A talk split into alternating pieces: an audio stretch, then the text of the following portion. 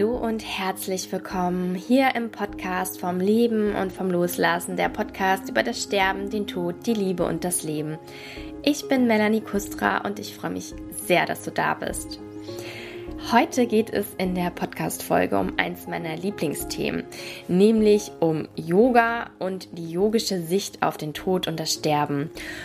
Und sei jetzt bitte nicht abgeschreckt, wenn du bisher überhaupt nichts mit Yoga zu tun hattest. Ich empfehle dir trotzdem in jedem Fall, dir diese Folge anzuhören und vielleicht auch gerade deswegen. Und ja, es war einfach ein absolut spannendes und inspirierendes Gespräch, was ich mit der lieben Sibylle Schlegel geführt habe. Und Sibylle ist nicht nur eine fabelhafte Yogalehrerin, sie hat Geschichte studiert, Islamwissenschaften, Sanskrit und Yoga-Philosophie. Also sie ist in dem Bereich wirklich the brain und darüber hinaus ist sie auch noch Mama und sie hat schon wirklich hunderte Menschen ja im Yoga ausgebildet und es war mir eine Ehre, dass sie sich die Zeit genommen hat, mit mir über dieses ja sehr spannende Thema zu sprechen. Und du wirst in der Folge unter anderem erfahren, was Yoga überhaupt mit dem Tod zu tun hat, aus welchen Teilen sich unser Bewusstsein eigentlich zusammensetzt und warum man üben sollte, bewusst zu leben und inwiefern das auch mit dem Sterben zusammenhängt. Und dann ein ganz großes und wichtiges Thema ist auch die bewusste Entspannung und das Nichtstun. Warum du das immer wieder in deinem Leben umsetzen solltest, das wirst du auch erfahren. Also, in diesem Sinne, ich wünsche dir jetzt erstmal ganz viel Freude beim Zuhören. Und ja, ich sag mal, los geht's. Hallo und herzlich willkommen, liebe Sibylle, zu meinem Podcast vom Leben und vom Loslassen. Ja, ich freue mich total, dass du heute da bist und dir die Zeit genommen hast, mit mir über das Thema ja Yoga und der Tod beziehungsweise die yogische Sichtweise auf das Sterben zu sprechen. Und ja, erstmal herzlich willkommen. Vielen Dank, liebe Melanie. Ich freue mich auch sehr, hier zu sein. Ähm, es ist ein super spannendes Thema, ein sehr schöner Podcast. Und ich mag deinen Ansatz so gerne, mhm. das Thema Tod und das Thema Sterben ein bisschen aus dem Verstecktsein herauszuholen und aus der Angstecke herauszuholen. Und mhm. deshalb freue ich mich, hier zu sein und mein Wissen ein bisschen zu teilen über das Thema Tod im Yoga. Ja, und jetzt hören vielleicht auch einige zu, die sich fragen, hä, Yoga und der Tod. So Yoga, da verrenkt man doch irgendwie seinen Körper. Was, äh, was hat das denn jetzt überhaupt mit dem Tod zu tun? Tja, das ist eine gute Frage. Erstmal natürlich nichts. Ja, ähm, auf den ersten Blick hat Yoga mit dem Tod nicht wirklich viel zu tun. Auf dem zweiten Blick geht es letztendlich, wenn man so möchte, um ein bewusstes Sein und damit auch ein bewusstes Sterben. Ja, das heißt, ähm, wenn man Yoga betrachtet, wie man das allgemein kennt, als gymnastische, leicht spirituell, hippiemäßig, indisch angehauchte ähm, Bewegungssportart, ja, wird auch immer gerne in den Medien als Trendsport bezeichnet, dann hat das Thema Tod da überhaupt nichts zu suchen, sondern da geht es um das Körperempfinden, um das ja bewusste Bewegen, das bewusste Atmen. Und Atmen ist ja eigentlich eins der Hauptmerkmale eines lebendigen Körpers. Mhm. Ja, wenn man dann sich ein bisschen tiefer mit beschäftigt, was Yoga eigentlich ist, dann kommt man dahinter, dass die Bewegung mit dem Körper und dem Atem nur ein Aspekt von vielen möglichen Übungsarten ist, um bewusster zu sein und schlussendlich so fein bewusst zu sein, dass man in eine andere, ungewohntere Ecke, wenn man so will, seines Bewusstseins hineingeht. Und da gibt es ganz äh, tolle alte Schriften. Ähm, eine zum Beispiel, die nennt sich Mandukya Upanishad. Und äh, das ist ganz lustig, weil Mandukya heißt Frosch. Ja? Okay. Und in dem, in dem Froschtext geht es um das Bewusstsein. Und das Bewusstsein wird als viergeteilt beschrieben. Und drei dieser Teile, die kennen wir gut. Das ist das Bewusstsein, was sozusagen abwesend ist im Tiefschlaf. Das Bewusstsein, das träumt, also mhm. ein ähm, so eine Art Gedankenautomatismus, den man mitbekommt. Und das Bewusstsein im Wachzustand, welches wir als normal und sozusagen in der Realität befindlichem Bewusstsein bezeichnen würden. Und dann beschreibt dieser Text ähm, einen vierten. Und dieser vierte Zustand ist der, den es über die Yoga-Praxis zu erreichen gilt und der dann auch als Zustand des Yoga bezeichnet wird. Und in diesem Zustand, sagen die alten Weisen, ähm, ist man sich der Unendlichkeit und der Zeitlosigkeit des eigenen Bewusstseins bewusst. Ja, das ist tatsächlich die ganze Zeit so. Wir checken es aber nicht. Und Yoga ist sozusagen das Training dahin, das zu checken. Und dann wird es nämlich spannend, weil wenn wir uns überlegen, dass ein Teil von uns unendlich lebt, sozusagen, dann müssen wir konstatieren, dass das nicht der ist, den wir normalerweise als Ich bezeichnen, nämlich die körperliche Form. Und dann ist sozusagen eine Möglichkeit offen, lebendig zu bleiben, während der Körper stirbt.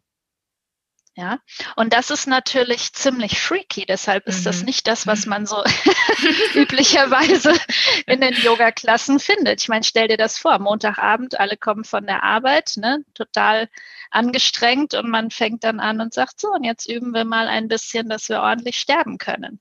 Ja, ohne dass uns das äh, total freakt ich würde das gerne, weil das so ungewohnt ist. Ne? Mhm. Normalerweise empfinden wir ja das Thema Sterben, ich sag mal, mehr oder weniger, je nach individuellen Erlebnissen vielleicht oder nach individueller Auseinandersetzung mit dem Thema, als Beendigung von etwas, nämlich dem Leben. Ja, und je nach religiöser Ausprägung geht es in eine neue Runde oder man kommt in Himmel oder Hölle oder sowas in der Richtung. Mhm. Ähm, oder man ist so abgekartet, dass man einfach sagt, na gut, dann liege ich in der Erde und es fressen nicht die Würmer und dann bin ich Kreislauf der Natur auf diese Art und Weise oder sowas in der Art, ja.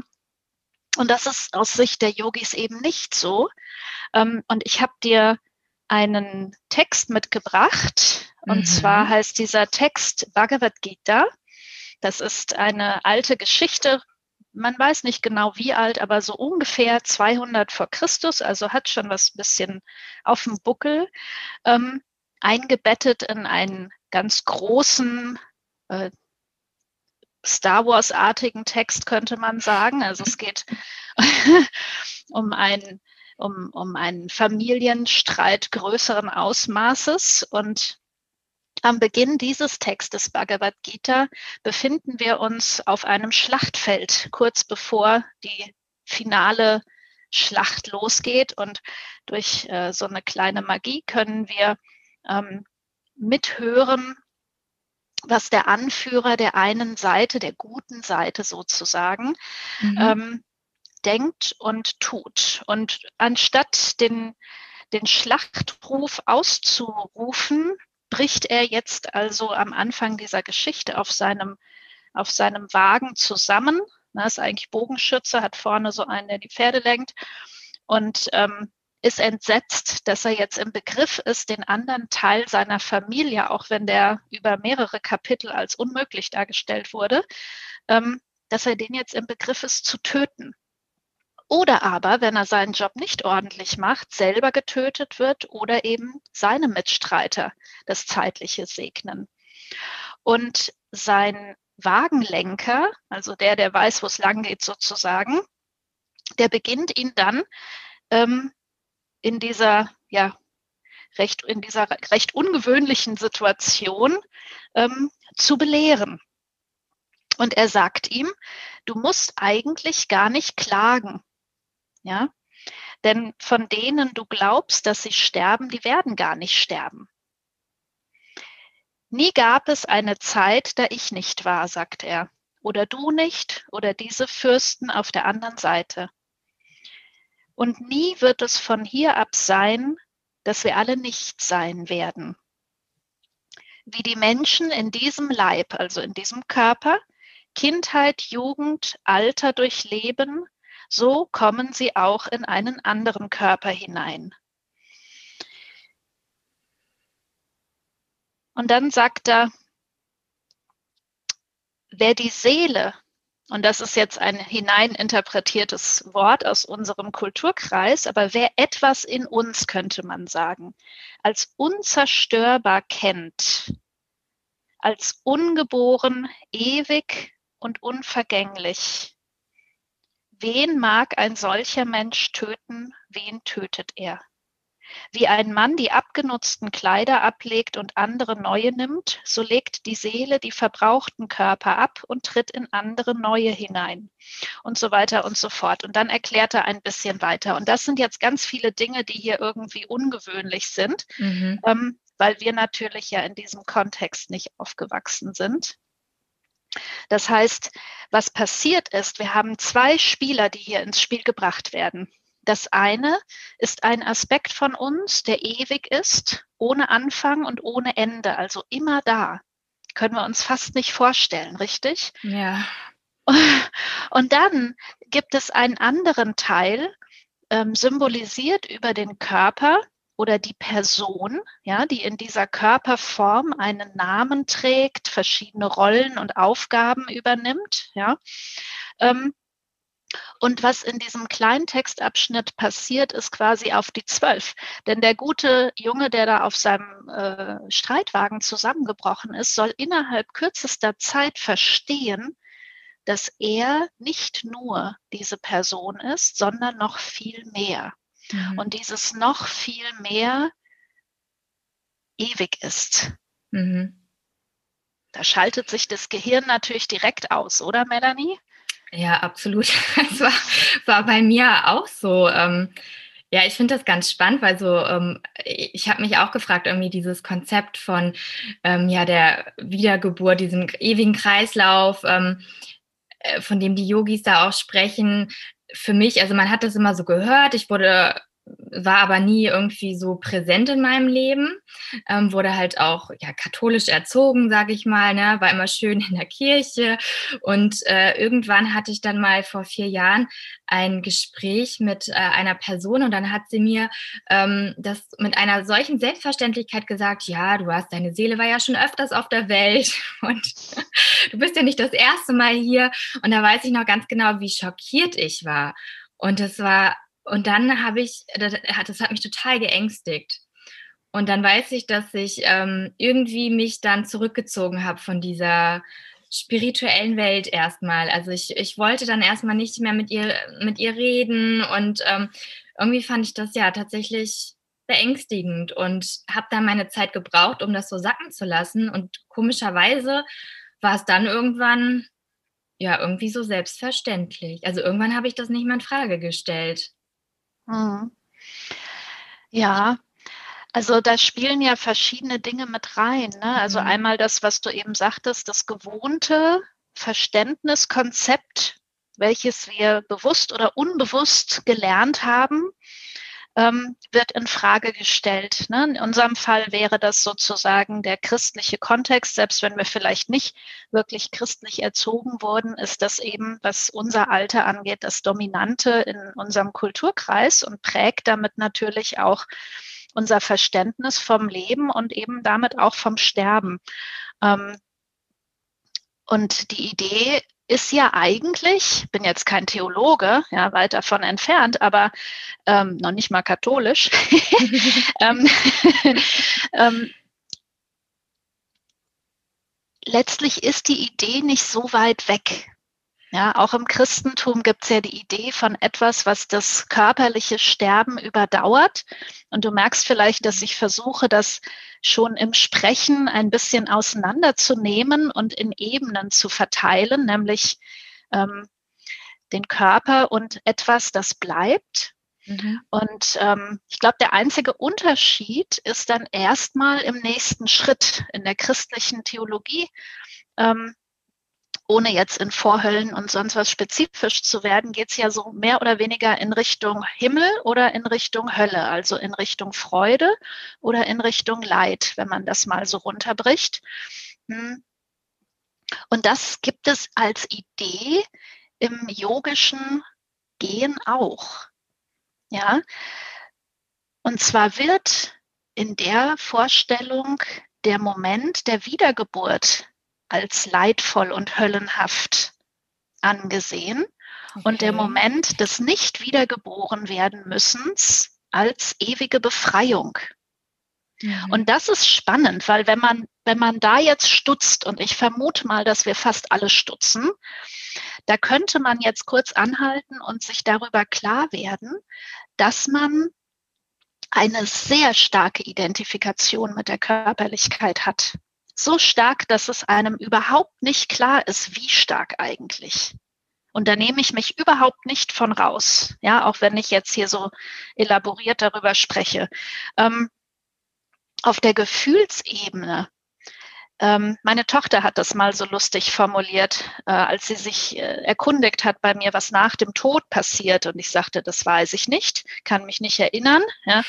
ähm, das war natürlich ein Scherz, aber ähm, dann habe ich ihr nach meinem besten Wissen alle möglichen spirituellen und religiösen Ansätze, inklusive der agnostischen sozusagen, gegeben. Ähm, und meine Tochter sagte dann, ach, dann nehme ich das mit der Wiedergeburt, dann kann ich noch mal kommen. Mhm. Ja, und ähm, tatsächlich ist es so, dass in meiner Vorstellung von Wiedergeburt das angenehmere Gefühl beim nochmal wiedergeboren ist. Was allerdings auch daran liegt, dass ich mich von diesem üblichen Vorurteil der Bestrafung oder des, äh, der Rache oder des, ähm, der, des Gerechtigkeitbringens in diesem Kontext rausgenommen habe. Ja, also so das, was sogar in Big Bang Theory gesagt wird, dass man, wenn man sich schlecht verhält, als Wurm wiedergeboren wird, sagt der Raj an irgendeiner Stelle. Ja. Ähm, das ist natürlich ein, ein gutes äh, didaktisches Mittel, um Menschen zu bestimmten Verhaltensweisen zu inspirieren, ne? ähnlich wie das ja sozusagen mit der Idee der Hölle auch passiert ist. Hm. Aber eigentlich ähm, spielt hier was ganz anderes mit rein, nämlich die Vorstellung davon, dass man über das Wiederverkörpern immer wieder in diese Erlebniswelt hineingeworfen wird, sich vor dem Sterben zu fürchten. Bis man irgendwann aufhört damit. Mhm. Und das ehrliche Aufhören damit würde bedeuten, dass man seine Identität vom körperlichen Sein trennt oder dass die, wir können es mal anders, ein bisschen weniger gruselig sagen, die Identität von zur eigenen Körperlichkeit hin noch erweitert in das ewige Sein. Ja, oder in das Sein selbst, sagen die Yogis sogar. Hm. Und in dem Moment beginnt man in diesem anderen äh, Bereich des Bewusstseins das zu erleben, was hier in dem Text so knapp beschrieben wird. Die Körper wechseln wie Kleider. Ja. Und man trägt diese Kleider und ich meine, das ist ein cooler, ich, ist ein altes Buch, aber es ist ein wirklich cooles ähm, Beispiel. Lass es mich mal umformulieren. Ja, mhm. denken wir mal nicht in Kleidung als solcher, sondern in Outfits. Okay. Ja, in dem Moment, wo wir in Outfits denken, haben wir nämlich einen Persönlichkeitsaspekt in der Kleidung mit drin, richtig? Ja. Ja, also ich habe zum Beispiel jetzt so ein Wochenend-Gemütlichkeitsoutfit an mit Jogginghose und Ito. Schlabberpulli und Ito, genau. ähm, ja, es ist ja echt immer noch so, es ist so 2020, aber irgendwie geht es immer noch, gell? Ja. Ähm, hm. Und damit geht einher ein Gefühl für mich selbst. Ein lässiges, mal gucken, was heute passiert, ein bisschen couchig, ein bisschen Tee. Wenn ich jetzt High Heels anhätte und einen Pencilrock und eine Bluse und meine Brille, dann wäre ich in einem Office-Modus und würde mich anders halten, würde mich anders sehen, hätte eine andere Empfindung von der Energie, die ich gerade benutze.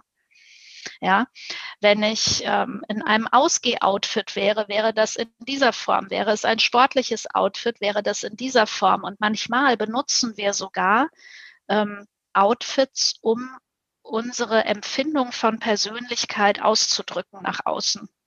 Das ist wie ein mhm. Bild, das wir von uns selber zeichnen. Und jetzt stell dir vor, dass wir, und ich bin jetzt jemand, ich wechsle das. Ich habe tatsächlich keinen keinen eingängigen Kleiderstil. Ich bin mal so, mal so. Ja, von, sag mal, platt von Schlabberhose über Sari zu äh, Jeans, zu ähm, Yoga-Outfit, zu ja, High Heels und Pailletten. Mhm. Ja. Auch wenn ich das lange nicht mehr anhatte, tatsächlich. ja, aber so theoretisch. Ähm, dann genieße ich den Moment des Seins in diesem Outfit, als ich in diesem Outfit, als diesen Aspekt meiner Persönlichkeit in diesem Outfit, aber ich jammere nicht rum, wenn ich das wieder ausziehe. Ich fürchte mich auch nicht davor. Ja, mhm. und ich habe keine Angst, weil ich etwas an mir wahrnehme, welches weiß, es ist noch da, auch wenn ich die Pailletten ausziehe und in den Schlafanzug klettere. Mhm. Weißt du, was ich meine? Mhm. Das ist mhm. das Knifflige an dem Thema. Und die Yoga-Praxis, so gymnastisch sie in den meisten Fällen rüberkommt, ja, ist tatsächlich dazu gedacht, nach und nach über regelmäßiges, langes, äh, nicht lang unbedingt in Zeit an einem Moment, aber lang andauernd über mehrere Jahre üben, ähm, in im eigenen Bewusstsein da eine Stelle zu finden, wo das, was ich fürs Outfit gesagt habe, sogar für den eigenen Körper gilt. Mhm. Und dann wird es spannend. Ja, dann. Also, also habe ich das denn dann richtig verstanden, dass ähm, wir immer so oft wiederkommen, sofern wir immer noch Angst vor unserem eigenen Sterben haben? Und dass es dann das Ziel ist oder irgendwann dann nicht mehr, wir nicht mehr wiedergeboren werden, wenn wir quasi bereit sind, auch hm, ja, dann in diese, also dann tatsächlich dieses, diesen Ich-Aspekt loszulassen und weißt du? Ja, ich, ich weiß, worauf du also hinaus ich kann, willst. Ich kann das irgendwie gar nicht so richtig ausdrücken. Ja, das ist witzig, gell? Ja. Man, man hängt so in dieser eigenen Vorstellung, und das ist jetzt nicht negativ gemeint, das geht mir ganz genauso, ähm, dass das wirklich schwierig ist, sich das überhaupt vorzustellen. Ja.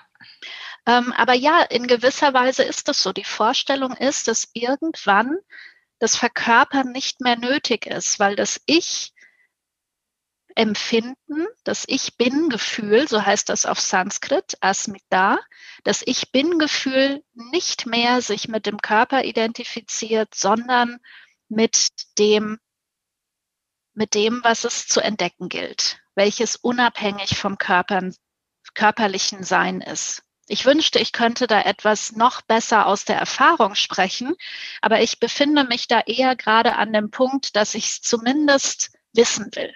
Ich mhm. bin mittlerweile sehr stark neugierig geworden, was das angeht. Ähm, neugieriger darauf, als den Handstand zu lernen tatsächlich. Ähm, wobei das auch völlig in Ordnung ist und vielleicht mich sogar unterstützen würde auf dem Weg dahin, wer weiß. Ähm, jetzt muss ich kurz mal meinen Gedanken sammeln. Ich glaube, hm, wenn man den Texten Glauben schenken mag, dann oder auf die Texte vertraut, dann ist es vom Empfinden her eher so, wie wenn man aufwächst. Ja, also zum Beispiel, hm, jetzt bin ich 45, habe eine gewisse Körpergröße, habe ein gewisses Mindset, eine gewisse Erfahrung, eine gewisse Art zu denken, zu sprechen und so weiter. Ähm, das war nicht immer so. Ich war auch mal zweieinhalb. Ja, und da hatte ich auch eine gewisse Körpergröße, ein gewisses Mindset, eine gewisse Art zu sprechen, Dinge, die mich interessiert haben und so weiter. Das bin ich irgendwie immer noch. Das war ein Entwicklungsschritt von mir, aber ich identifiziere mich heute nicht mehr damit. Kannst du das nachempfinden? Mhm. Ja. ja. Und jetzt stell dir vor, dass das, was ich eben gesagt habe, sich so ähnlich anfühlt. Da ist kein Schmerz drin. Da ist kein sich aufgeben drin. Ich glaube, das Problem bei dieser Sache äh, loszulassen im letzten, wenn du so willst. Mhm. Ja, oder das, was ich eben gesagt habe, die Identifikation mit dem eigenen Körper und dem eigenen Namen und der Bedeutung, die man in diesem Leben hat, loszulassen, die schreckt einen so sehr, dass etwas in uns eine Art Desinteresse erzeugt. Ja, mhm. und ähm, ich glaube, das ist gar nicht äh, der Punkt. Ich glaube, das ist nicht so ein Pflaster abreißen Gefühl, sondern das ist eher so wie das, was wir unser ganzes Leben schon tun. Schon von Beginn an entwickeln wir unser Bewusstsein. Von Beginn an ähm, verändern wir unsere Ich-Wahrnehmung. Am Anfang haben wir gar keine. So ja. geht's ja los. Ja. ja. Kommt ja erst. Und kaum haben wir sie, glauben wir, das sei alles. Mhm. Weil wir vergessen haben, dass es mal anders war. Und das finde ich spannend, weil Entwicklungspsychologen nennen diesen Zustand Verwirrung, bevor man ein Ich-Empfinden hat. Mhm. Ja, das heißt, das Ich ist gleich Körper plus Name plus Funktion in diesem Gefüge, ist so extrem stark, weltweit kann man fast sagen, mhm zweifelsfrei bestimmt, dass die Möglichkeit, daraus zu wachsen, so nenne ich es jetzt mal, so wie ich aus meinem zweieinhalbjährigen Ich herausgewachsen bin, ohne Probleme. Ja, und es war ein sehr natürlicher Prozess tatsächlich, ähm, dass uns diese Möglichkeit gar nicht mehr so vorkommt. Aber nach allem, was ich mittlerweile weiß, ist es so. Wir wachsen einfach weiter in unserer Wahrnehmung, mhm. in unserer Empfindung, in unserer Selbst, in unserer Selbstwahrnehmung. Ja, wir wachsen vielleicht nicht im Körper weiter, wobei das ja auch nicht stimmt. Der wächst ja quasi rückwärts. Ja, ähm, beziehungsweise entwickelt sich auch weiter. Und so wie es mal zusammenkam, Materie und Bewusstsein, trennt es sich ja dann irgendwann wieder. Mhm. Und jetzt nimm mal die Vorstellung in die Hand, dass das Trennen sich vielleicht weniger dramatisch anfühlt, wenn man eine starke Beziehung zu dem Teil in sich hat, der ohnehin bestehen bleibt. So wie ich, wenn ich meine High Heels ausziehe. Weißt du, was ich meine? Mhm. Ich verschwinde deshalb ja nicht und ich bin voll davon überzeugt. Ich bezweifle das überhaupt nicht, dass ich als ich verschwinde, wenn ich meine Klamotten ausziehe. Hm. Und jetzt stell dir vor, dass du diese gleiche zweifelsfreie Empfindung hättest. Und das geht halt nicht so wirklich gut, wenn man noch zweifelt. Ja. ja? Ähm, aber stell dir vor, es wäre möglich, mit einer genauso zweifelsfreien Lässigkeit, fast mit einem Desinteresse Ne, wir machen ja kein Drama draus. Hast du schon mal ein Drama draus gemacht? So, ich ziehe mich jetzt aus. Oh mein Gott, die Schuhe, die Hose. Ja, kleine Pulli. Kinder schon. ja, manch, manchmal wir vielleicht auch. Ja. ähm, aber so, ne, überleg ja. mal. Und vielleicht, warum machen die kleinen Kinder das? Haben die sich vielleicht so stark in dem Moment damit identifiziert, dass es sich ähnlich schmerzvoll anfühlt? Mhm. Ja. Oder geht es einfach nur darum, sein eigenes Ding durchzuziehen? Das ist dann die andere Frage. Ja, Aber das sind, das sind tatsächlich die, die Ebenen, um die es da geht. Mhm. Das heißt, durch, durch regelmäßiges Praktizieren von Yoga können wir, ja, es ist eigentlich auch ein Sterben üben, wenn man sich dem bewusst ist, was Yoga eigentlich noch alles lehrt und mit sich bringt?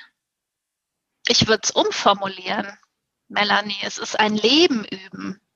Ah. Und aus der Sicht der Yogis ist es ein wahres Leben üben, nämlich das auf der Ebene, die nicht aufhört zu leben. Und das ah. macht es auch gleich ein bisschen weniger gruselig, finde ich, ja, weil ich meine, sonst äh, Leute, kommt her, wir üben Sterben. Also das ist kein guter Werbespruch, ja. Und, und das ist, das ist so dieser krasse Sichtweisenwechsel, den man in der yogischen Philosophie oder in der yogischen Praxis und eigentlich kann man es eh nicht voneinander trennen. Ähm, ich sag mal, im yogisch, in der yogischen Weltsicht irgendwann möglicherweise einnehmen wird. Ja, weil es geht nicht ums Sterben, es geht ums Weiterleben. Und dann stellt sich nämlich die Frage, und das ist dann äh, durchaus sehr, sehr yogisch praktikabel. Ne? Melanie, was von dir stirbt denn eigentlich? Um bei dem zu bleiben am Ende, was nicht stirbt. Mhm. Und sich darauf so doll zu fokussieren oder das als man's, als, als das eigene Ich, das eigene Sein. Im, im Sanskrit wird es immer als das eigene Selbst bezeichnet, um sich so stark als das zu fühlen, dass man einfach weiterlebt, auch wenn man den Paillettenkörper, ich meine, kann ja durchaus sein, äh, dann abends auszieht, ne, am Lebensabend. Das muss ich jetzt auch erstmal sacken lassen. Ähm, Sorry. dafür bist du da. Aber voll schön mit dem Leben üben. Mhm. Ja, überleg doch mal, was machen wir denn in der Yoga-Praxis? Du kommst ja auch immer. Ne? Mhm. Wenn wir mit dem Körper üben, dann sind wir voll da. Wir fühlen jeden Muskel und auch ohne Muskelkater, jeden, jede Empfindung. Manchmal fühlt es sich an, als fühlt man jede einzelne Zelle im Körper vibrieren, weil man genau da ist, wo das Gefühl gerade ist. Ja. Mhm. Und ist Shavasana dann quasi, ähm, also für die, die jetzt, äh, denen das nicht sagt, äh, das ist die Leichenstellung am Ende der Yoga-Stunde, wo man sich quasi einfach ähm, hinlegt auf den Boden und sich nicht bewegen soll. Ist das dann die Asana, wo man dann quasi auch, wo man das dann schon mal üben kann ohne den Körper? Dieses Gefühl der Lebendigkeit.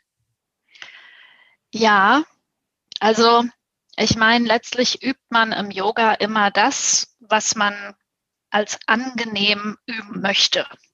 Ja, das heißt, wenn man jetzt eine sehr ausgeprägte Angst hat zum Ster zu sterben zum Beispiel, dann ist das nicht das primäre Ziel. Dann übe ich in Shavasana mich einfach mal zu entspannen. Ne, damit geht es sozusagen los oder auch überhaupt, wenn ich mich mit dem Thema Yoga ähm, annähere.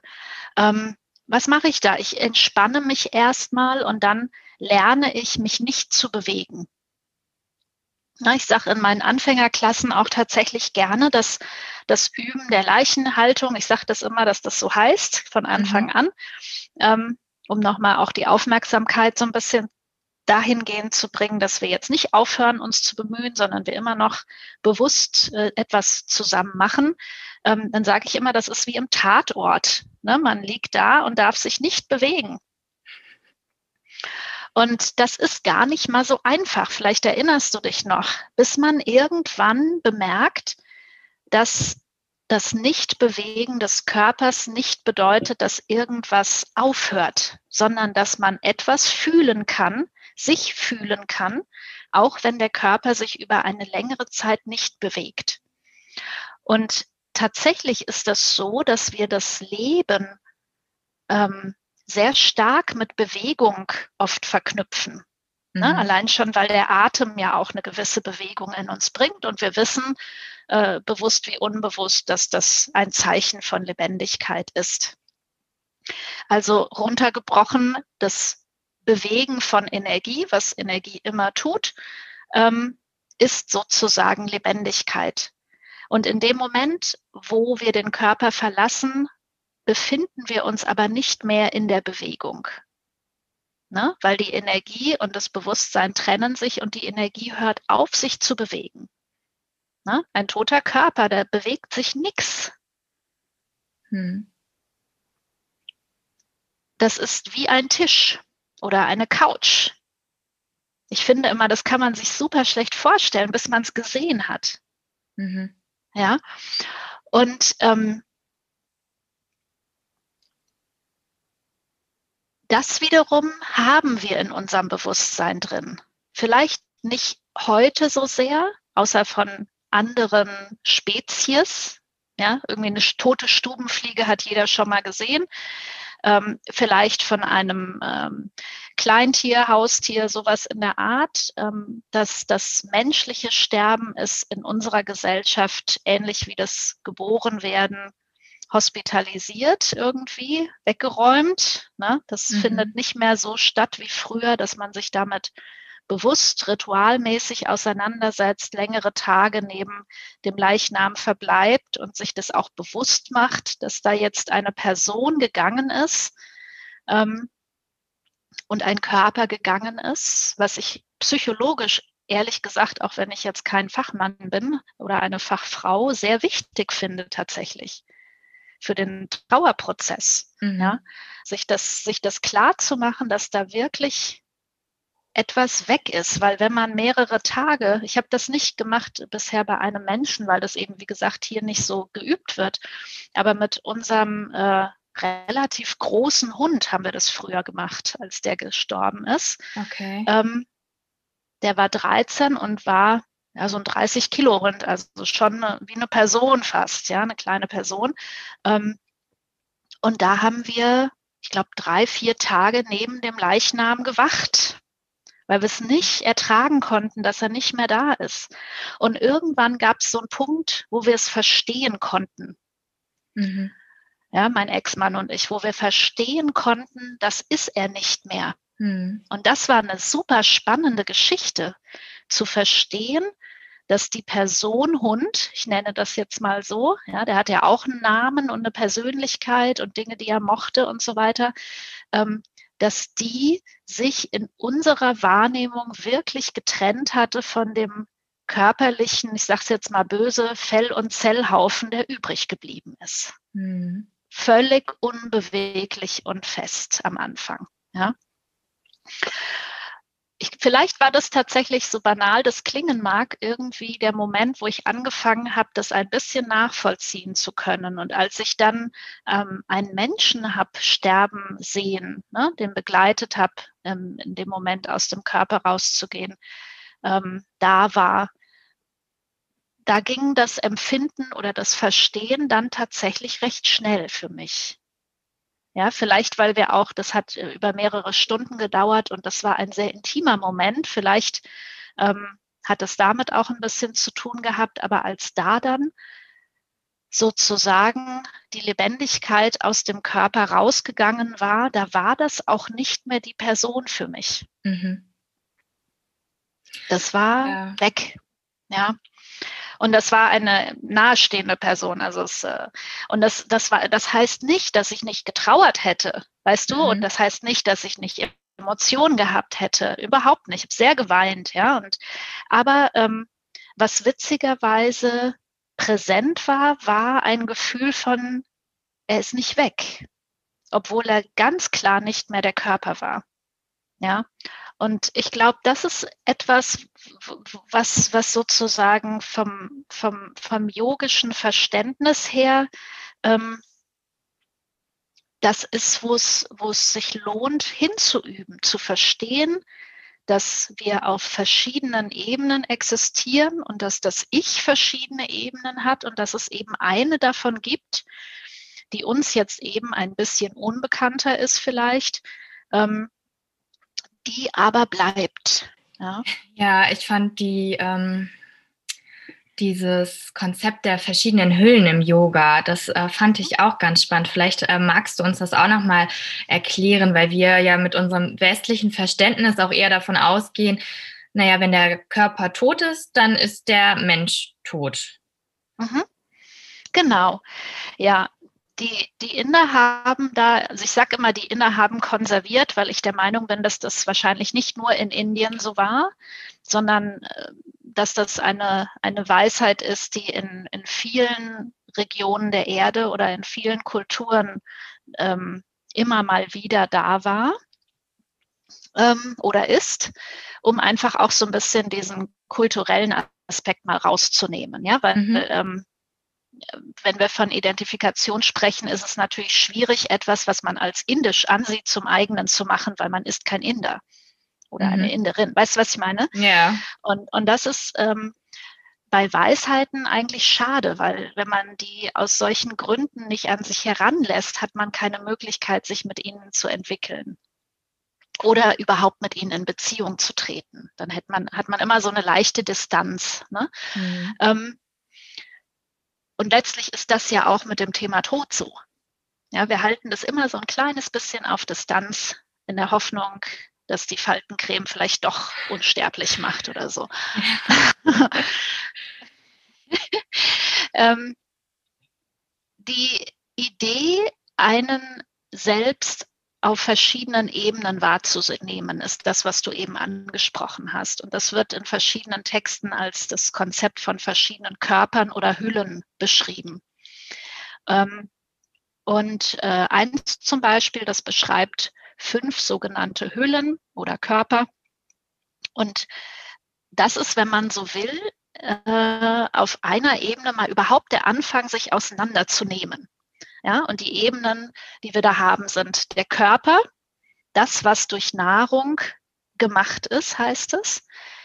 Dann das Energetische oder die Atmung, das, was ähm, ja, durch Energie gemacht ist, also durch die Bewegung von Energie. Und da sollte ich mal kurz eine Klammer aufmachen äh, fürs Verständnis. Die Atmung, die wir ja auch durchaus der Körperlichkeit zuschreiben könnten, ja, ähm, wird als energetische Vibration im, in diesen yogischen Texten immer der Energie zugeordnet. Ja, also wenn du zum Beispiel mal bemerkst, dass dein Brustkorb sich weitet, wenn du einatmest und mhm. wieder enger wird, wenn du ausatmest, das ist ja letztlich ähm, wie ein Pulsempfinden, ja, von etwas Engem in die Weite, von der Weite wieder zurück. Und das könnte man als Welle zeichnen und dann kann der Geist nachvollziehen, ah, okay, ja, das hat zu tun mit einem energetischen Bewegen. Das macht jede Art von Energie. Ähm, entweder sehr viel, wenn das, äh, ne, kennen wir noch aus dem Physikunterricht, wenn das heiße Teilchen sind, dann bewegen die sich sehr viel und sehr schnell, dann sind das hohe, spitze Wellen. Oder wenn das sehr kalt ist, jetzt hat es hier gerade wieder angefangen zu schneien, ähm, und die Teilchen ganz eng sitzen, dann ist das sehr wenig Bewegung und sehr langsam, also eine ganz flache, lange Kurve. So, das heißt, diese Art von energetischen Möglichkeiten ist die zweite Ebene des Existierens sozusagen. Ähm, die dritte, muss mal kurz überlegen, ist die des Denkens. Ja, also eine Ebene von uns, die geprägt ist aus dem Denken. Ähm, ich erzähle den Schülern immer gerne ähm, in der Yogalehrerausbildung, dass wir manchmal Schwierigkeiten haben, das Denken und das Sein voneinander zu trennen, auseinander zu fuddeln. Und mit dem Sein sage ich es jetzt mal leichter in das Ich bin-Gefühl. Ja, das Ich bin-Gefühl, also das Empfinden zu existieren, zu sein, zu trennen von den Gedanken, weil wir hier aufgewachsen sind mit dem Ich denke, also bin ich. Mhm. Ja, das heißt, in unserer Kultur ist das Denken gewisserweise der Beweis fürs Sein. Ja. Ja, da muss man direkt fragen, und was ist im Tiefschlaf? Ja, sind wir da nicht? Und das, äh, da, da streiten sich die Philosophen äh, sehr doll. Mittlerweile ähm, weicht das alles ein bisschen auf durch die Neurowissenschaften, die ja sehr genau mittlerweile Dinge beweisen können, die wir uns nicht vorstellen mögen. Ja? Hm. Wie zum Beispiel, dass wir durchaus sind im Koma oder mhm. im Tiefschlaf. Ja? Ähm, nur wir checken es halt nicht unbedingt. Das ist nämlich der Punkt. Na, dann ist die Frage, welcher Teil von uns checkt es eigentlich? Das ist wiederum der Teil, der mit dem Denken in Verbindung hängt. Und deshalb ist das so schwierig auseinander zu klamüsern. In der Yoga-Praxis übt man sehr oft als Beginn von Meditation zu bemerken, dass man denkt. In den Klassen heißt es immer so lapidar, lass die Gedanken kommen und gehen. Ich war am Anfang, muss ich ganz ehrlich sagen, Melanie, äh, überhaupt schwer überrascht, zu, dass ich in der Lage bin zu sehen, dass ich denke. Ja. Das war mir vorher nicht klar. Ich war mein Denken. Mhm. Und als ich dann plötzlich anfing zu sehen, oh, das ist ja wie ein Film, der vor meinem inneren Auge abläuft, ja, oder fünf oder zwanzig gleichzeitig laufende Filme und ich gucke eigentlich nur hin und her. Irgendeinen gucke ich mir an, bei einem bleibe ich länger, dann zapp ich wieder weg. So sieht das bei mir innerlich aus. Ja? Stell dir das bei vor, ich glaube, das ist ein ganz gutes Bild. Du hast so 30 Bildschirme vor deinem inneren Auge. Auf allen läuft ein unterschiedlicher Film. Auf dem einen überlegst du, was du als nächstes essen willst. Auf dem zweiten fragst du dich, ob du gerade meditierst oder nicht. Auf dem dritten tut dir der Hintern weh. Auf dem nächsten ähm, hörst du, was der Nachbar spricht. Dann, ne, so. Das heißt, die verschiedenen Sinneseindrücke und verschiedenen Dinge erzeugen Filme, die auf diesen Bildschirmen laufen. Und wenn man übt, darauf zu gucken, weil man sich nicht bewegt, das fördert die Wahrnehmung des Guckens, des inneren Guckens, ähm, bemerkt man, dass man da hinschaut und dass man wechselt. Und das ist der coole Punkt. Wenn man jetzt beginnt, darüber zu kontemplieren, wer guckt denn da eigentlich? und das Gucken übt und die Identifikation mit dem stärker werden lässt, der guckt, als mit dem Geguckten. Mhm. Und das können wir eigentlich auch. Ja. Selbst wenn ich Big Bang Theory gucke, und zwar auch extrem viel manchmal, bin ich das nicht. Ich bin diejenige, die das ansieht. Und auch das bezweifle ich nicht, ne? so ähnlich wie vorhin. Ich bezweifle nicht, dass ich noch da bin, wenn ich mir die Klamotten ausziehe. Hm. Und dann bekomme ich sozusagen eine Idee davon, dass die Gedanken zwar Teil von mir sind, aber nicht ausschließlich ich. Und das ist so ein bisschen das Ding. Es geht so um die Ausschließlichkeit, die wir sonst als ich haben, wenn wir uns mit diesen Ebenen beschäftigen.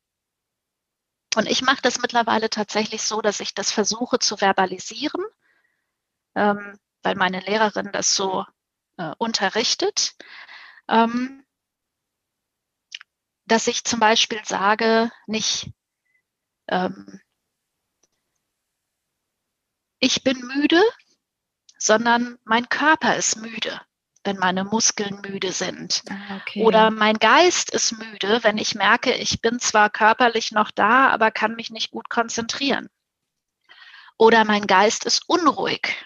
Oder mein Körper ist angespannt. Nicht ich bin angespannt. Mhm. Das heißt, ich lehre das, was meine Gedanken erzeugt, mein Mindset, wenn man so will, lehre ich nach und nach über die mächtige Form der Sprache mich als Ebenen mehr wahrzunehmen als als ähm, ja ausschließlich bestimmtes Körpernahmegebilde, nenne ich jetzt mal so. Ja. Ja, ich kann mich auch daran erinnern, als ich das irgendwann mal bei mir so ein Schalter sich umgelegt hat und ich dann verstanden habe, so, wow, ich bin ja gar nicht meine Gedanken. Genau, ja. Und ähm, das kann man sich so vorhersagen. Das kann man sich genauso sagen, wie man sich sagen kann, ich bin nicht der Körper. Mhm. Aber wenn du mich fragst, zählt das nicht. Ja, was es braucht, ist die Erlebnisebene, die das dann wirklich zweifelsfrei sein lässt. Mhm. mhm. Und das ist etwas, ne, ich sagte das vorhin in so einem Nebensatz, wo yogische Theorie und yogische Praxis miteinander untrennbar verknüpft sind und zu einem werden tatsächlich, ähm, weil es sozusagen diese Idee der Theorie hat, das erleben zu wollen, es dann zu erleben und dann auch noch zu reflektieren, dass man es erlebt, sodass das einen bewussten Eindruck auf einen macht. Und das finde ich persönlich sehr spannend. Und da muss es gar nicht um dieses kompliziert schwere Thema Tod unbedingt gehen. Das geht auch mit dem etwas fluffigeren mal wieder entspannen. Ja, mhm. oder mal wieder, ähm, ja, fokussiert sein. Und ähm, da du ja mich eingangs gefragt hattest nach der Entspannungsposition, Shavasana, ähm, was uns das lehren kann, ist, dass das sich nicht bewegen über einen längeren Zeitraum, wir machen das ungefähr zehn Minuten, dass das nicht bewegen einem Welten eröffnet, a, die man vorher nicht kannte, an Wahrnehmung im Körper auch, die b, sehr angenehm sind.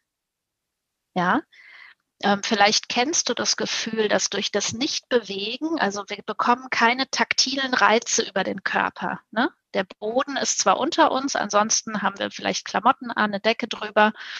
Je länger wir uns nicht bewegen, desto mehr Bewusstsein wandert aus den taktilen Reizen weg in andere Bereiche. So kann man sich das vorstellen. Der Strom wird aus den Nervenenden dort abgezogen, da passiert nichts mhm. und wandert gut in die Augen. Die Augen sind zu, also braucht man da auch nichts. Ja, dann geht es in die Ohren. Und äh, wenn man geübter ist und irgendwann aufhört, sich auf das Gehörte zu fokussieren, dann bekommt man eine Wahrnehmungsebene in sich, die man vielleicht gar nicht so genau kannte. Ja, ein undefiniertes Vibrieren, was sich sehr angenehm anfühlt und welches aber auch gleichzeitig nichts mehr zu tun hat mit dem Gefühl, da sind Finger, da sind Füße, ich bin zu dick, ich bin zu dünn, irgendwie sowas. Das spielt plötzlich keine Rolle mehr. Hm. Und jetzt stell dir vor, du konzentrierst dich auf dieses diffuse Gefühl von Weichheit, Vibrieren. Ähm, es fühlt sich sehr frei, sehr wohlig an. Ich nenne das manchmal das Sonntags noch im Bett Kuschelgefühl. Ja, ähm, dann könnte man tatsächlich auf die Idee kommen, dass es nicht so relevant ist, irgendwann den Körper wieder wahrzunehmen als Zehen, Fingernagel, Wirbelkörper, Gesäßbacke oder sonst irgendwas. Ja. Und das, glaube ich, schon trainiert, wenn man die Möglichkeit hat oder dazu gezwungen wird, sich auf den Tod vorzubereiten. Ja, ähm, also zum Beispiel, das hat man ja nicht immer. Ne? Ein Freund von mir ist vor zwei Jahren einfach umgefallen. Der hatte keine Möglichkeit, sich vorzubereiten. Der war 42, ja. der hat da noch nicht mit gerechnet, ähm, kam vom Joggen, war also auch grundsätzlich ein gesundheitsbewusster Mensch, hat es vielleicht in der Hinsicht ein bisschen übertrieben, wer weiß. Ähm, das spielte keine Rolle. Ähm, eine Bekannte von mir hat MS.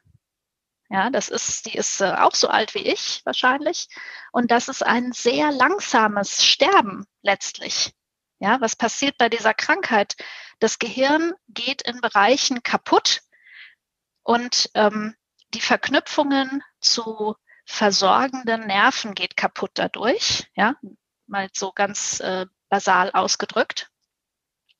Das heißt, ihr Körper hat schon angefangen zu sterben und zu degenerieren, könnte man sagen.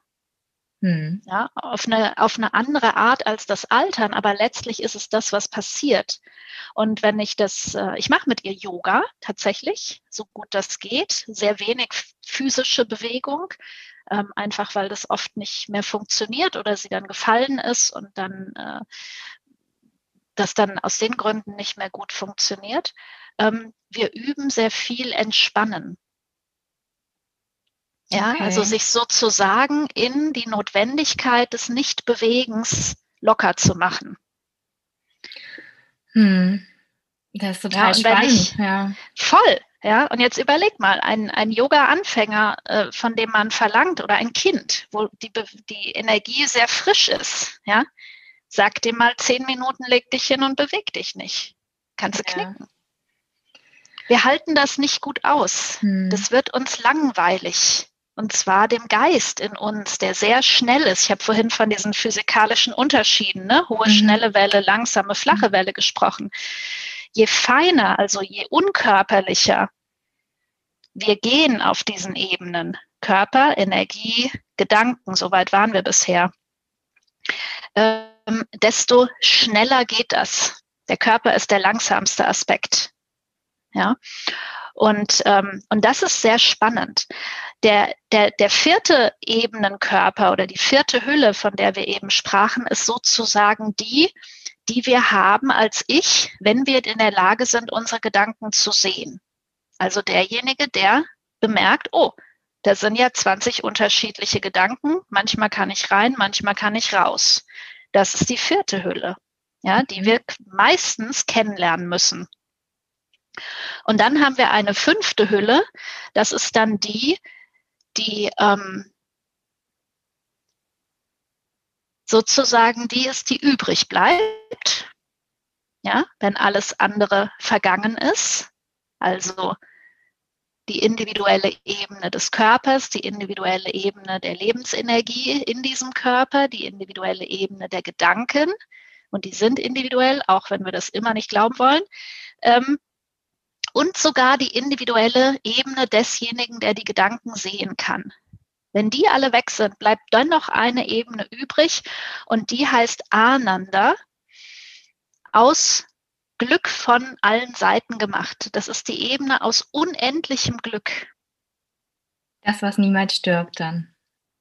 Bitte? Das, was dann niemals das, was stirbt. niemals stirbt, genau. Mhm. Ja, das ist das, das Sein als solches wird als unendliches Glück, Glückseligkeit manchmal bezeichnet. Nur das können wir uns schlichtweg nicht vorstellen. Und deshalb halten wir an diesem Körper fest und äh, haben all diese ja, und da, es geht jetzt nicht darum, irgendwie zu sagen, der Körper sei schlecht. Das möchte ich an der Stelle nochmal betonen. Im Gegenteil, es ist wundervoll. Und äh, es ist sehr wichtig und richtig, den Körper zu pflegen und zu waschen und gut zu ernähren und die Zeit, die man in dem Körper hat, zu nutzen, um zu lieben letztlich. Ja. Ähm, was, glaube ich, nicht hilfreich ist, ist für alle Zeiten daran festzuhalten, dass man nur das ist.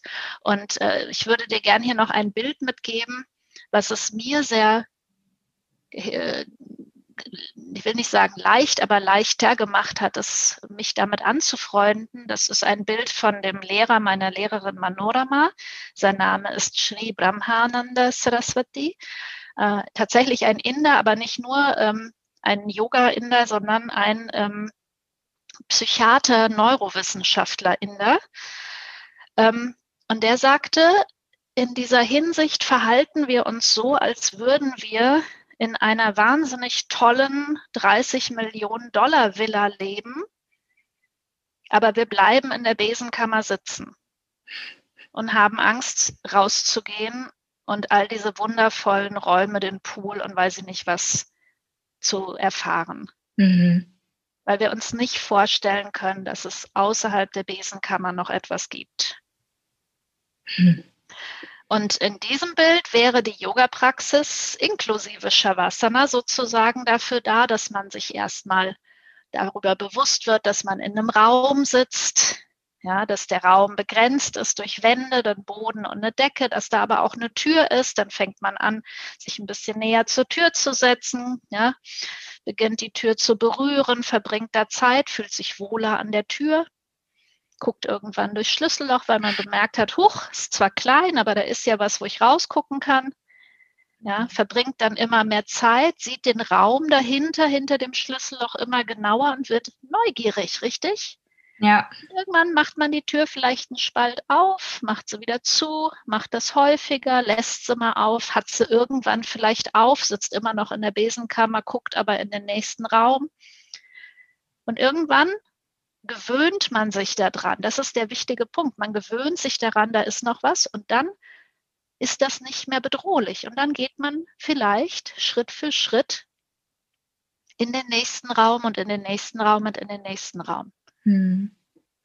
Ich musste gerade auch irgendwie so an, an so viele Menschen denken, die irgendwie im Krankenhaus liegen oder im Altersheim, im Hospiz, die so sehr leiden, weil sie auch bettlägerig sind und sich gar mhm. nicht mehr bewegen können und wie hilfreich das ja auch für die vielleicht sein könnte, ähm, diese anderen Räume noch irgendwie zu erfahren, die es noch außerhalb ihres Körpers gibt. Ähm, deswegen finde ich das so schön, dass du auch mit deiner Bekannten, die MS hat, da, ähm, da arbeitest und da würde mich nochmal interessieren, hat sie denn jetzt dadurch, durch die Übungen, die ihr macht, ähm, dieses Gefühl dieser unendlich, unendlichen Glückseligkeit schon erfahren? Weißt du das? Habt ihr euch da ausgetauscht? Oh je, ich glaube, wenn man,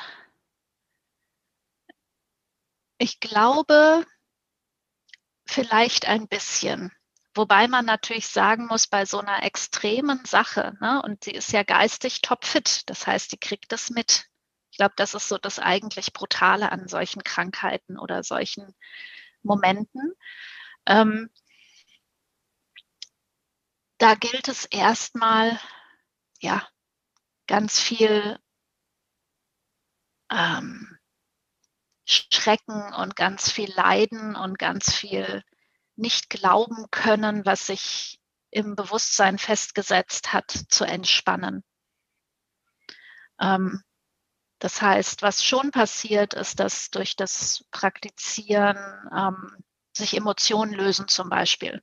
Anspannung löst in Form von Weinen, ähm, aber auch manchmal so kleine Energieschübe passieren. Ja, dass sie dann irgendwie sich besser fühlt als sonst und mal die Fenster putzt, weil das irgendwas ist, was die, die ganze Zeit maßlos genervt hat. Ähm, ich, ich weiß nicht, ob das auf jeden zutrifft. Sie im Speziellen ist sehr, ihr Selbstverständnis ist vom Tun geprägt.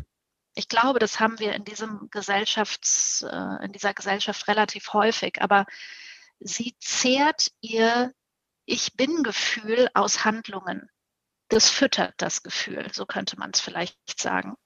Okay. Das heißt, nicht handeln zu können, ist für sie fast ein nicht mehr sein zu können. Ja? Mhm. Ähm, und das passt ein bisschen zu dem, was ich vorhin sagte mit der Beweglichkeit und der Energie und dass man in Shavasana erstmal lernt, dass man noch da ist, wenn man sich nicht bewegt. Ja? Mhm. Also nicht handelt bewusst.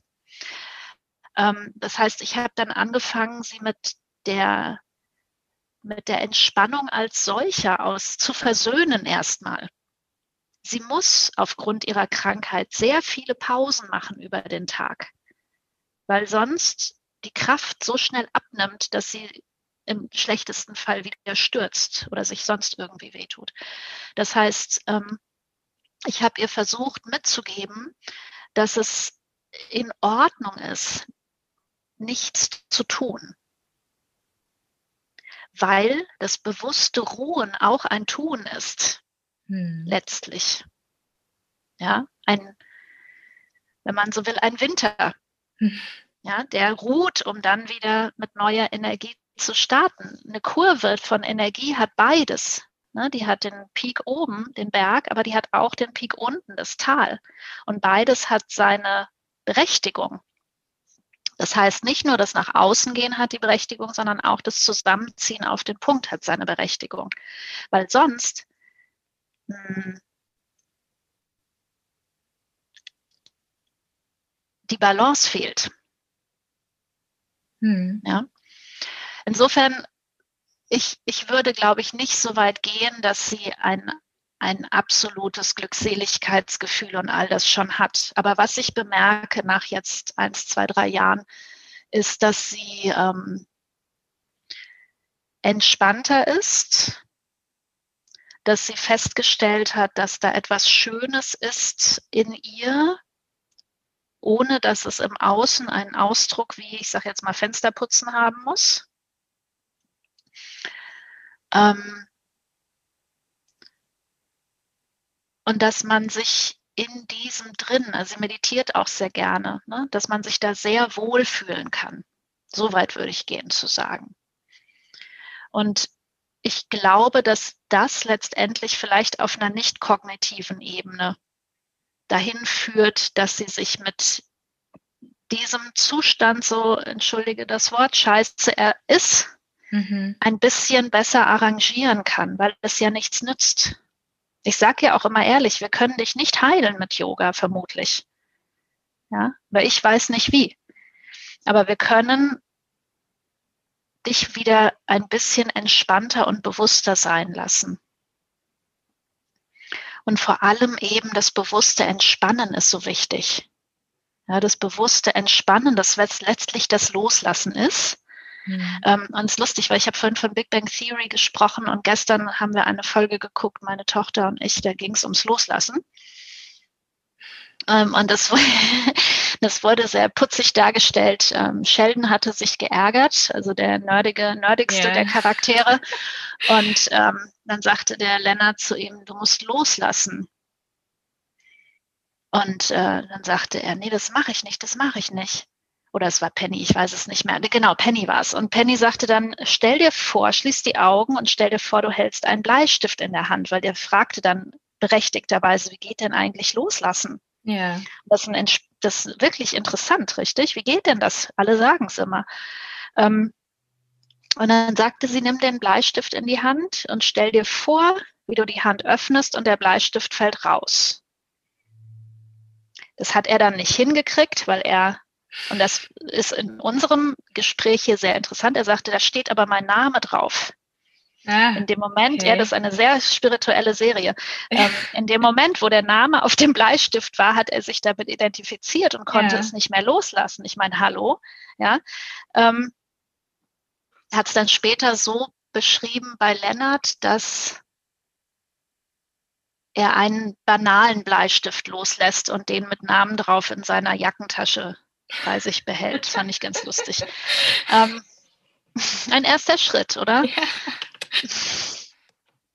So, das heißt, ähm, wenn man jetzt überlegt, was die Hand eigentlich macht in diesem Bild, ne, in dem Moment, wo die festhält, ist die Muskulatur angespannt. In dem Moment, wo ich sie entspanne, also das Anspannen sein lasse, lässt es los. Loslassen ist, ist also etwas, was ich nicht tue, sondern ich höre auf zu tun. Das ist Loslassen. Mhm. Ich sage es nochmal, weil das ist so ein abgefahrener Satz. Ich mhm, höre auf bitte. zu tun. Das ist Loslassen. Das heißt, die Überwindung, die es braucht, ist aufzuhören zu tun. Und das wird weniger durch Üben von Entspannung. Ja.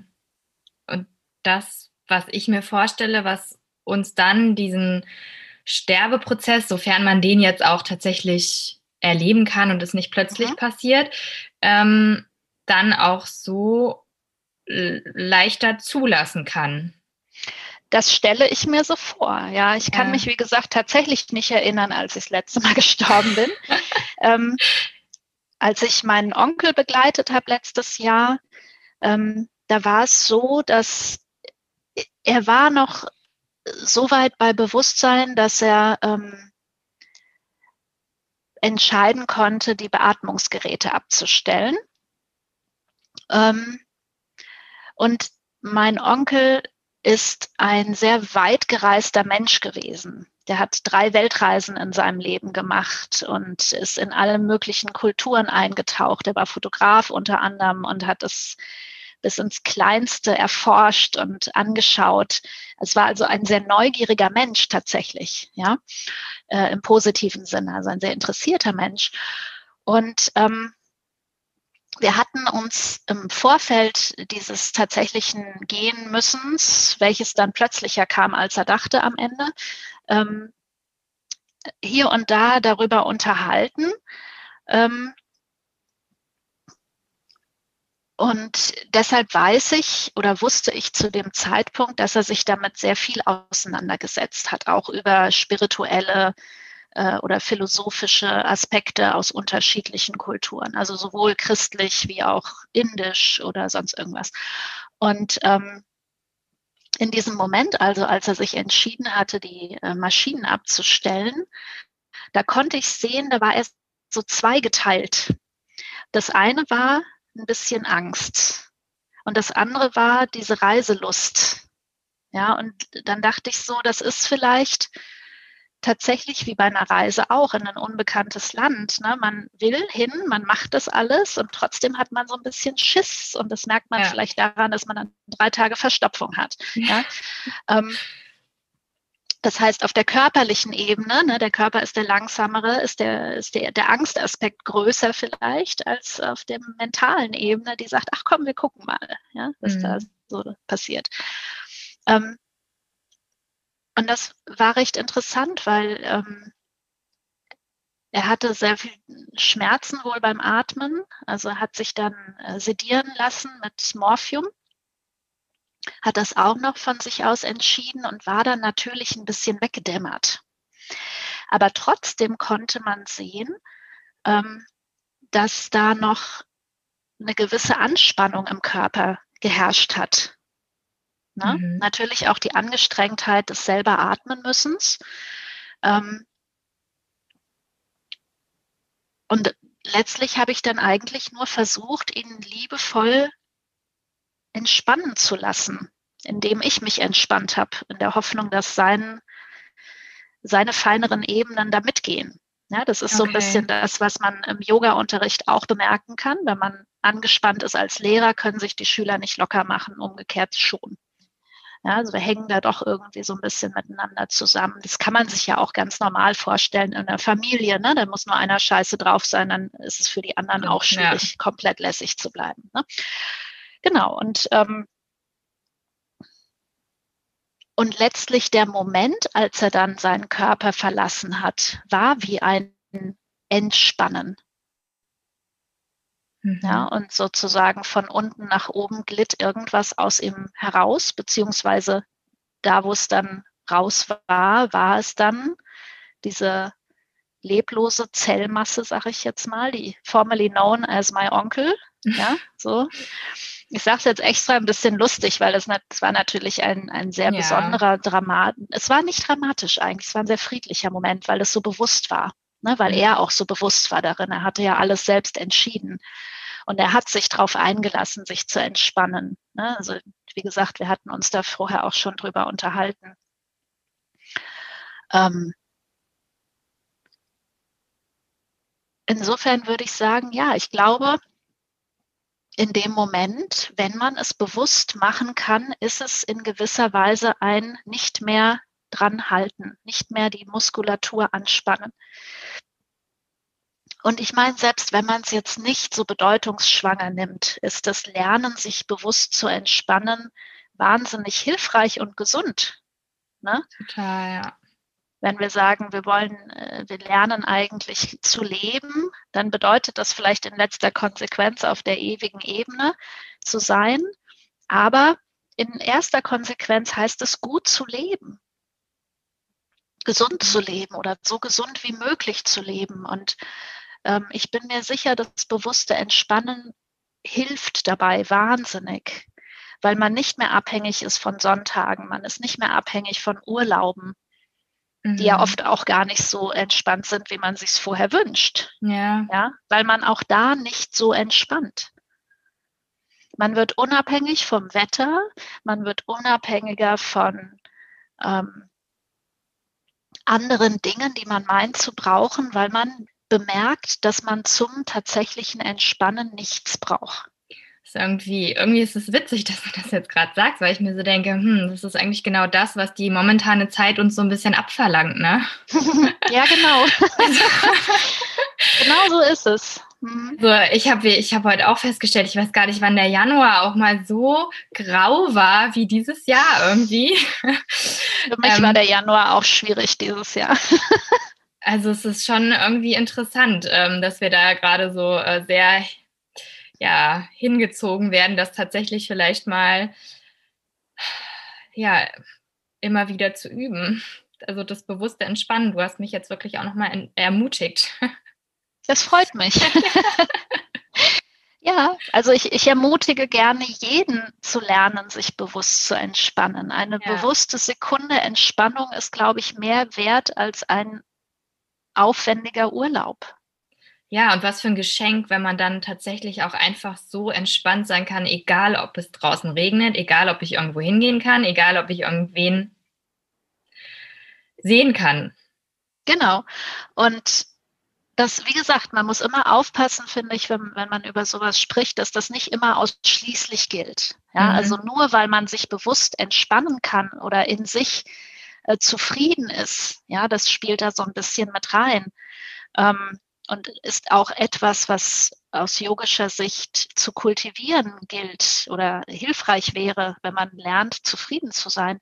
Das heißt nicht, dass man aufgibt das heißt auch nicht, dass man aufhört zu leben oder dass man nicht menschlichen, sozialen Kontakt schätzen oder auch vermissen kann. Letztlich geht es, glaube ich, ums bewusste Sein.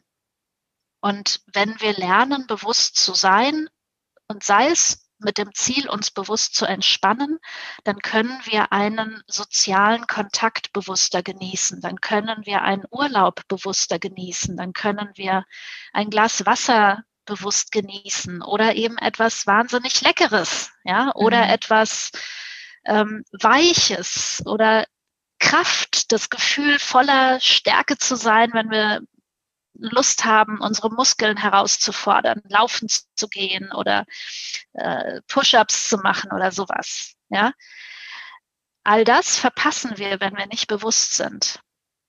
Hm. Und das ist letztlich der Kern im Yoga, damit haben wir ja angefangen, es ist das bewusste Sein. Und das mhm. findet aus yogischer Sicht statt während dem, was wir körperlich als Leben bezeichnen, aber auch darüber hinaus.